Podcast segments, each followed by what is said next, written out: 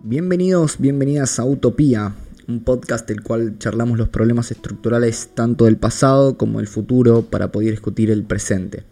El día de hoy la invitada es Mercedes Márquez y la vamos a entrevistar acerca de la ley de etiquetado frontal y todas sus divergentes. Espero que les guste. Hola Mechi, ¿cómo estás? Hola Fran, ¿cómo va? Eh, bueno, es la primera vez que hacemos un podcast de manera presencial en lo que respecta a utopías. Mucha emoción. Sí, sí, sí, sí, mucha emoción. Pero bueno, yendo a las preguntas, siempre la, primera pregunta es un poco conceptual. Eh, ¿Qué es y en qué consiste la ley de etiquetado frontal? Bueno, ahí tenemos que hacer una pausa primero y, decir que el etiquetado frontal es uno de los ejes del proyecto. El proyecto es Ley de Promoción de la Alimentación Saludable y tiene, eh, consiste en el etiquetado frontal, que es un sistema gráfico de advertencia para las compras de los consumidores en, las góndolas y también tiene otros ejes que afectan a las compras públicas, a la publicidad y el patrocinio de estos productos que contengan al menos un sello y también que afectan los, cómo se va a comercializar estos productos en los entornos escolares. Así que el proyecto es una política de salud pública que apunta a informar a los consumidores como, bueno, esto es lo que tiene este producto que hoy en día no lo sabemos. Todas estas cuestiones están ocultas. Es también lo que, bueno, conocemos como publicidad engañosa, que decimos, bueno, esto es alto en vitaminas, alto... o te dicen tu porción justa, o un montón otros de claims, se llaman, que son frasecitas que dicen, bueno, esto es saludable, y en realidad eso no está regulado en ningún lado. Entonces, hoy en día no sabemos qué tienen los productos, eh, entonces el proyecto apunta a promover la salud, promover una alimentación saludable y a su vez a transparentar cumpliendo con el derecho al consumidor que tenemos todos.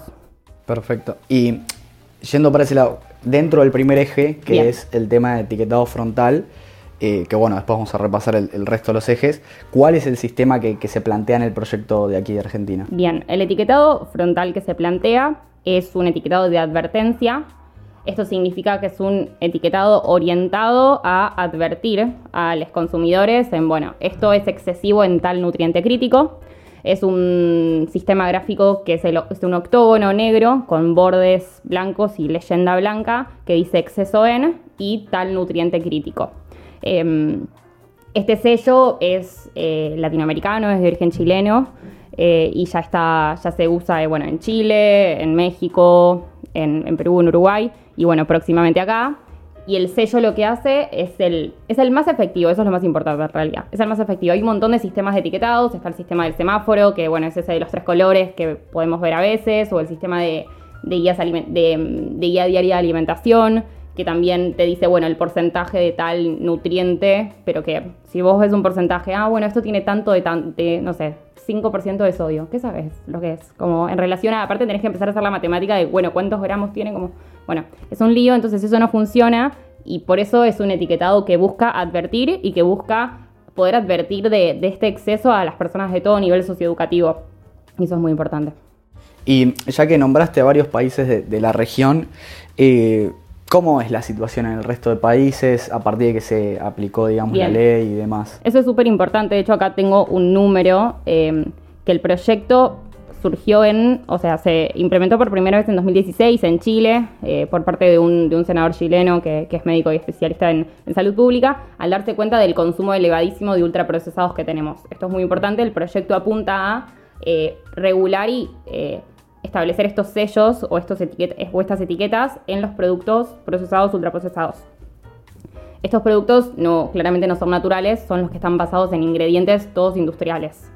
Em, en Perú, de hecho, el 37% de los consumidores dejaron de, dejaron de consumir eh, productos ultraprocesados a después de después de, bastante tiempo, desde después de dos años, que es como un cambio enorme. Y también en una encuesta de UNICEF y de la Universidad de la República del Uruguay, el 58% de la población, después de 10 días de que se hubiera implementado el etiquetado frontal, dijeron de haber cambiado su compra al haber visto el sello. Eso es un montón porque es la política de etiquetado con más evidencia, libres de conflictos de interés. Esto es muy importante porque a veces cuando se hacen investigaciones médicas o cualquier otra investigación, eh, quienes la financian depende mucho del resultado que tiene eh, una investigación. Y que sean libres de conflictos de interés implica que son evidencias independientes, eh, son investigaciones independientes de organismos independientes que han probado que el etiquetado es, el más efectivo que hay en el mundo.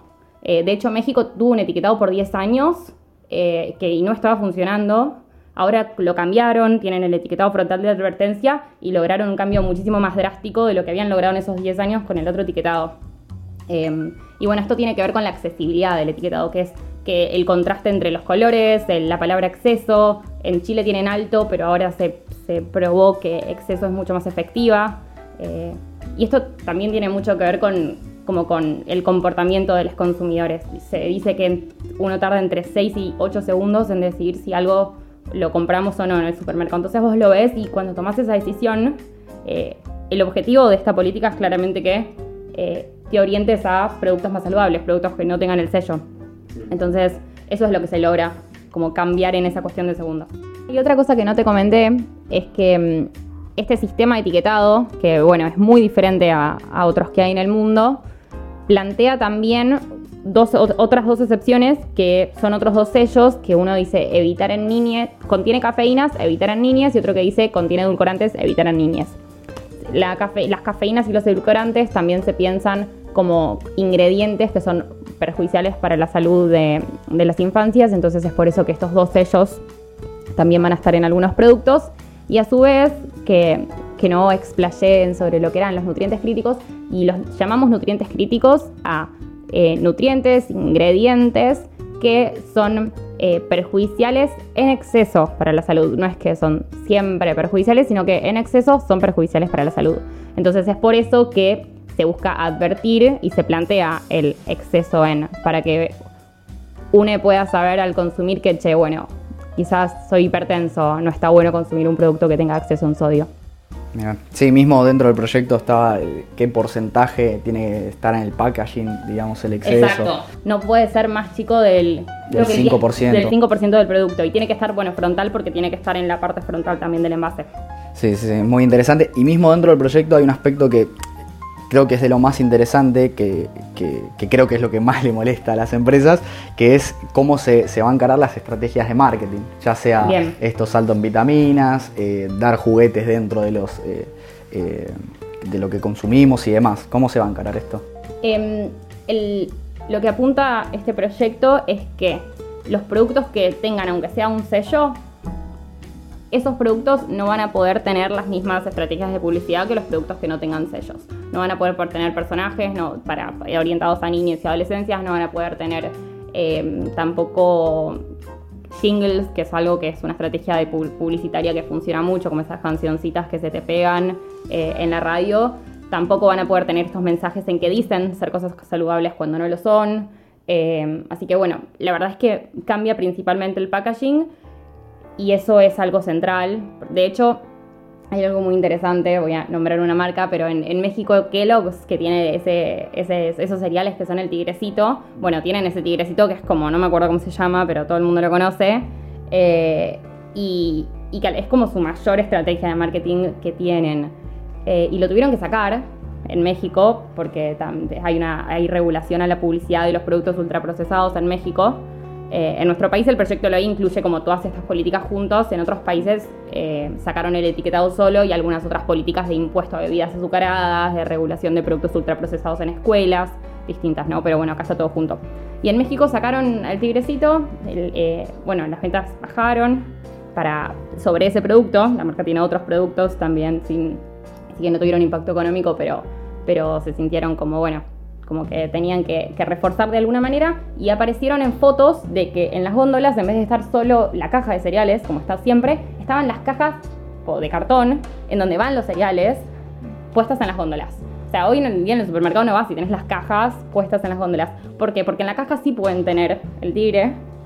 Y entonces estaban mostrando las cajas directamente porque consideraban que eso era hasta mucho más efectivo para, bueno, como una estrategia como para evitar eh, así que bueno, ese es el poder que tiene el marketing hoy en día. También los colores, el azul, el rojo, todos esos colores no son casualidad. Así que bueno, la idea es que sacando los personajes, sacando el jingles y sacando algunas otras pautas que plantea, eh, el proyecto, aunque sea, se deje de, impactar tanto. Y principalmente a niñas y adolescencias, que son la población más impactada por, por el marketing eh, en materia de productos alimenticios. Se dice que de, la mayoría de los productos que ven, o sea, son, son ellas quienes elevan a madres, padres, tutores que comprar tal producto o no. Claro. Eh, ¿Y por qué? Y bueno, y es porque por la historia de tal personaje, no por el valor, el valor nutricional que tenga. Entonces ese es el tema.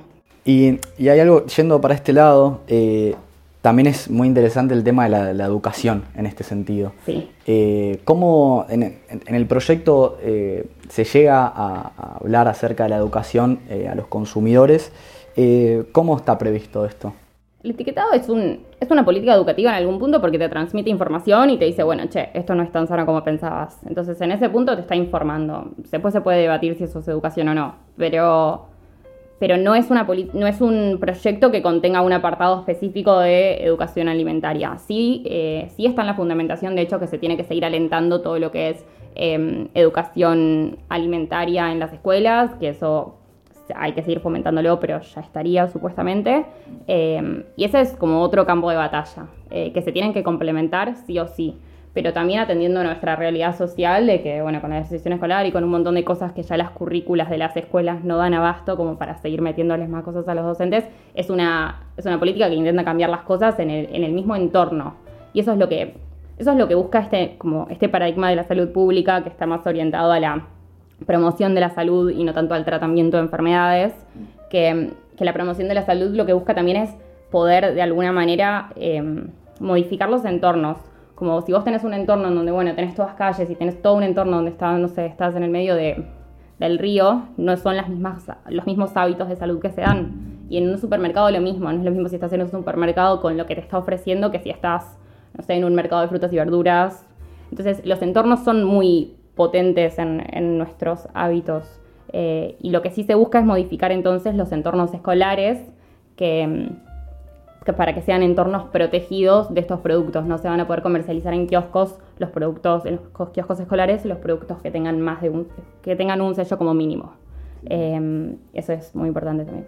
Sí, y y hoy en día que no tenemos eh, esta ley vigente, digamos, ¿cómo es el contexto eh, en, Argentina con respecto a, las enfermedades eh, no transmitibles vinculadas con, la educación? Bien, Argentina más o menos tiene un 77,7% de las muertes que son por enfermedades no transmisibles, que ahí entramos en cardiopatías, cáncer, hipertensión, un montón de diabetes, un montón de enfermedades, que muchas de ellas, no todas, están estrechamente vinculadas a la alimentación lo que pasa con esto es que a veces pensamos, bueno, es como tu estilo de vida. No sé, como que está este discurso medio individualista en el área de la salud, que es como, bueno, este estilo de vida, si vos tenés hábitos saludables vas a estar bien, tenés que hacer ejercicio, tenés que comer bien, tenés que dormir bien, tenés que bla, bla, bla. Y pensamos como que eso es, como pensar que eso es verdaderamente una cuestión individual es, eh, está mal, porque están en, salud, están los determinantes sociales de la salud, que son los determinantes que, bueno, son las condiciones socioeconómicas, las condiciones laborales, las condiciones ambientales y un montón, y donde también juega el marketing y donde también juega o sea, la oferta del mercado muy fuertemente. Si vos vas al supermercado y tenés todos productos que te dicen que te dicen light o que te dicen que tiene semillas y vos decís tiene semillas, es re sano y en realidad quizás se zarpa fuertemente en azúcares y un diabético no, no en Argentina no hay declaración obligatoria de azúcares aparte, no está mm, entonces esa persona puede comprarlo sin saber que eso tiene algo que puede dañarlo. Entonces, en ese sentido hay un montón de cosas por, por hacer y, creo fundamentalmente que la cuestión de las enfermedades no transmisibles em, son enfermedades que, bueno, se llaman así porque se adquieren, no son enfermedades, se van adquiriendo con el tiempo y también no son enfermedades contagiosas, por eso, por eso difieren de las enfermedades infecciosas. Eh, como podemos decir el, COVID, por ejemplo. Eh, pero si, sacamos como la pandemia de, nuestra realidad, estamos en realidad en un paradigma hoy en día de enfermedades crónicas no transmisibles, cuando hace años estábamos como que todas las enfermedades vigentes eran enfermedades infecciosas. Y, tratar estas enfermedades eh, tiene muchísimas posibilidades desde la promoción y desde la prevención primaria. Es lo mismo que todas las políticas que se han hecho para regular el, tabaco o para regular... sí, el tabaco es es de hecho como, como paradigma en esto, como la promoción y la prevención de, bueno, no sé, las imágenes que vemos en los paquetes de cigarrillos hoy en día, quizás ya estamos un poco acostumbrados. Pero en ese momento fue como hubo un descenso de consumo enorme, que no se pudiera fumar adentro. Todas esas políticas son políticas que de alguna manera modifican los entornos y modifican las condiciones materiales para cambiar el comportamiento de la gente. Hmm. Y yendo ya, digamos, al, contexto político argentino, digamos, eh, ¿hace cuánto se está militando, digamos, eh, para, por esta ley y por qué, digamos, todavía no sale y no hay una iniciativa de los legisladores, digamos, como para sacarla rápido esta ley? Bueno, este proyecto, eh, hay proyectos para tratar un etiquetado frontal de advertencias desde el 2015, tanto en el Senado como en diputados. Eh, y bueno, recién el año pasado entró en tratamiento, ya tiene media sanción en el Senado, lo cual fue por casi por unanimidad y fue muy rápido el tratamiento en el Senado y hace 10 meses que está frenada en la Cámara de Diputados. Eh, porque hay muchos intereses en contra de esta ley, muchos mitos al respecto. Eh, y se intenta, lo que se está, estuvo intentando hacer es dilatarlo lo más posible, como con distintos palos en la rueda, eh, y también como con, distintos discursos, por ejemplo, este discurso de, bueno, tiene impacto económico para las marcas, no es momento ahora en la pandemia de hacer esto. Eh, y, ese, y eso es tremendo porque es como, bueno, a todos nos importa eso, no es que a, las personas que trabajamos por este proyecto de ley nos, nos importa eso, pero que no hay evidencia de que eso haya pasado. O sea, en ningún país que se implementó el etiquetado frontal de advertencia hubo desempleo en alguna empresa o hubo, y de hecho la mayoría de las empresas que hacen este tipo de productos son multinacionales, no es que son... Entonces, eso también es otra manera de verlo y de hecho es más que nunca el momento para tener esto cuando estamos viviendo una pandemia de COVID-19 que las personas con eh, más propensas a pasarla mal con esa enfermedad son las personas que tienen factores de riesgo previos. Eh, entonces es como todavía mucho más importante. Si no tuviéramos, o sea, si tenías una población más sana de entrada, mm. eh, así que bueno, eso también es muy importante. Y el contexto regional, en ese sentido, nos da la pauta de que, de que se va a avanzar, porque está haciendo una movida latinoamericana muy fuerte. Mm. de hecho, eh, la, OEP, la OPS, que es la Organización Panamericana de la Salud, que depende de la, Organización Mundial de la Salud, lo, estableció como el mejor etiquetado que hay en el mundo. Eh, y nuestro proyecto, que hoy en día es el de México, que es el que lo, lo adquirió con, lo implementó en realidad con el perfil de nutrientes de la OPS, que esto es muy importante porque el punto es también, y por lo que las empresas luchan, es qué productos llevan el sello y qué productos no llevan el sello. O sea, cuál es la vara por la que vos medís bueno, este, a partir de acá este producto sí, este producto no. Eso, em, ese sistema es el sistema de perfil de nutrientes, que es un sistema que te dice, bueno, tantos gramos en, porcentualmente al total del producto de azúcares, de grasas trans, de bla, lleva el sello. Y el perfil de la OPS es el más estricto que hay. Eh, estricto, de, riguroso y de transparente, en realidad, o sea, está hecho por las por evidencias eh, libre de conflictos de interés y está hecho también con los mejores especialistas del mundo. Entonces nos da la pauta de que es el, etiqueta, es el sistema de perfil con el que tenemos que usar eh, el etiquetado frontal de advertencia. En Argentina por ahora estamos manteniendo ese perfil de nutrientes, que es algo clave porque, ¿qué pasa? En, en Chile, por ejemplo, dijeron, lo que lograron fue cambiar la cuestión de los edulcorantes y hacer que un montón de bebidas azucaradas, gaseosas, no tengan sello, cuando deberían llevarlo. Eso fue algo que se transó con la industria en Chile.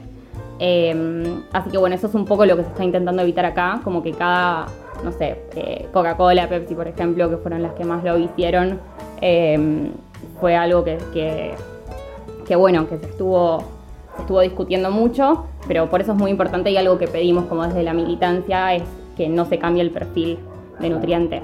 Eh, porque el etiquetado lo vamos a tener. El tema es cómo vamos a tener el etiquetado. Sí.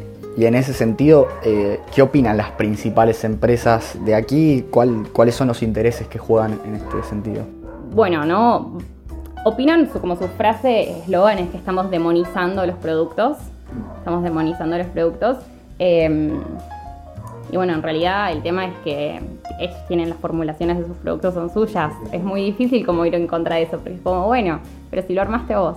Eh, y es algo que, está establecido por las guías alimentarias, tanto hasta para las guías alimentarias de nuestro país no son sanos, no es que es algo inventado. Eh, y se les pide transparencia en ese sentido, como que no, da un poco de risa ya la cuestión de la demonización porque no estamos cambiando nada. O sea, no estamos como diciendo tu producto es esto, esto y esto. Es simplemente, bueno, decinos que tiene, como y ya. O sea, qué excesos tiene y listo. Es una cuestión de transparencia y ahí es donde juega un papel importante como saber en qué consiste nuestro derecho a la información. Porque nuestro derecho a la información no es tener la partecita de atrás, el etiquetado al que estamos acostumbrados, que nos dice algo que solamente lo entienden personas nutricionistas o químicos. Em, lo, que, lo que necesitamos, lo que dice nuestro derecho a la información es que tiene que ser clara, adecuada y veraz. Y tiene que ser accesible para todas las personas. Así tiene que ser la información. Adecuada, clara, veraz, accesible para todas las personas.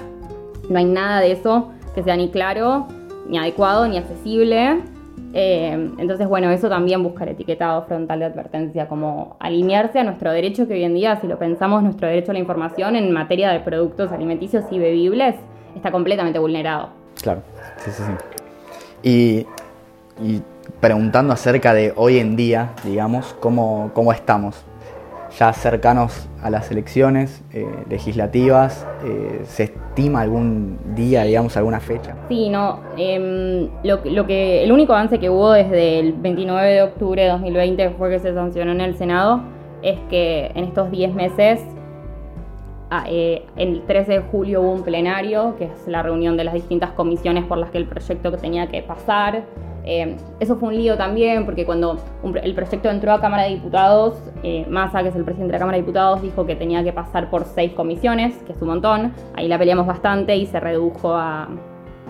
Bueno, pasó a tres, después a cuatro. Bueno, fue todo un lío, pero están cuatro ahora, que es Industria, Legislación General, eh, Salud Pública y me está faltando una, Industria, Salud Pública y Derecho del Consumidor y defensa del consumidor. Y en, por esas cuatro comisiones lo que tienen que hacer es juntarse y decir, bueno, este proyecto así como está pasa al recinto. Eso se logró, hubo un dictamen mayoritario, lo cual implica que mayoritario del proyecto sin modificaciones, que fue algo por lo que peleamos, porque en ese momento se podían hacer modificaciones y por suerte el mayoritario fue no hacer las modificaciones. Sí hubo un par de dictámenes minoritarios de personas que, bueno, propusieron otras cosas eh, nada que ver eh, otros etiquetados que no tienen ningún tipo de evidencia que funcionen y que son mucho más amigables con, el lobby. Y, y, ahora el proyecto está listo para pasar al recinto. O sea, recién ahora, desde julio. Desde julio de este año, digamos, 2021. 13 de julio de 2021. Todo ese tiempo estuvo cajoneado esperando a que se trataran las comisiones o que se juntaran en las comisiones. Entonces, todo lo que estuvimos como peleando desde octubre hasta julio fue que hubiera plenario. Eh, que es lo mismo que está pasando con la ley de humedales y con un montón de otros, otros tipos de proyectos de ley, que lo que se hace es, eh, es dilatar y dilatar y dilatar, que se junten. Y bueno, una de las cosas que pasaron también es que no se podían juntar por el protocolo COVID y no se podía hacer virtual y un montón de esas cuestiones que tenía que aprobarse el nuevo protocolo y eso hizo que supuestamente se dilate mucho más. Y mientras tanto, eh, nos fuimos enterando de muchas empresas como, bueno, tocando las puertas de los despachos. Em, entonces, bueno, creo que, creo que un aprendizaje que nos deja también como, como, la penitencia en este proyecto es como el poder y el, el, diálogo, el diálogo telefónico que hay entre las industrias y el Congreso, que es algo que a mí en lo personal me preocupa. Em, y por otro lado, que ahora supuestamente se va a tratar en agosto, a más tardar septiembre, antes de las elecciones legislativas, eso es lo que, lo que esperamos.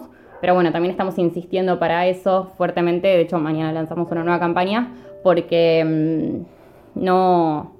Si llegan a pasar las elecciones legislativas, ya vemos que, es para el año que viene y eso. Y no. Sí, no, no, no lo esperaba. Y después vos dijiste en un momento, vamos a tener la ley de etiquetado frontal. Eh, esto, digamos, se, se, estima que va a ser por unanimidad o por mayoría simple. Yo creo que es muy difícil vos plantarte como diputado y decir, tipo, estoy en contra de un proyecto de salud pública.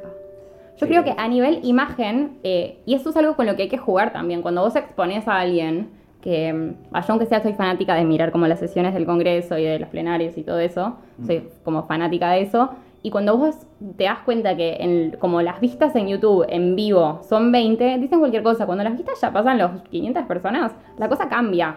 Entonces, algo que ahora que también se transmite todo, todo en vivo, en ese sentido, es muy importante hacer presión eh, en ese sentido, porque no hay, no hay maneras en las que puedas oponerte con un discurso válido, porque realmente no hay evidencia en que diga, bueno, hay razones para estar en contra de ese proyecto, porque todos los discursos de la industria, tanto que se demonizan los productos, como que hay impacto negativo económico, eh, como que la situación de la pandemia, cuando el proyecto te da un montón de plazo, hay, hay, hay pedido de prórroga también para que las industrias puedan hacer esto cuando está estimado que el costo de poner el sello es ínfimo en realidad en lo que es como packaging del producto eh, y que se reformulan todo el tiempo las estrategias de publicidad y de packaging en las empresas. Es algo que pasa todo el tiempo por una cuestión de, de, llegar todo el tiempo más a más personas. Entonces, no hay evidencia en contra. Eh, yo creo que va a ser por bastante unanimidad. Eh, pero bueno, en el mientras tanto tenemos que esperar que, haya fecha para el recinto y que no se propongan modificaciones en el recinto. Claro, eso, eso es lo que me preocupaba, de, el tema de las modificaciones ahí justo antes. Eso. Y ahí hay algo muy importante también que, no charlamos y que, que es una de las cosas para mí más claves que no se modifique, que es el tema de las compras públicas. Hoy en día el Estado compra muchísimos productos alimenticios, tanto para escuelas como para, como para cuando se hace se hace alguna compra para algún comedor o bueno, un montón de espacios para los que se hacen compras públicas de productos alimenticios y bebibles. Y ahí se compran productos que deberían llevar estos sellos generalmente, o sea, no sé, eh, el juguito de naranja o bueno, un montón de, cosas que se compran que en realidad no son buenas para las niñas y adolescentes que, y más si están en una situación de vulnerabilidad social. Eh, a veces pensamos, bueno, como como este, de hecho, es, esa es otra crítica, como este proyecto es algo solamente para quienes pueden elegir. Y es todo lo contrario en realidad. Porque si vos, si vos, no sé, tenés 100 pesos para pasar el día y te vas a comprar algo para tomar y, algo para comer, ojalá no te compres una coca y un alfajor.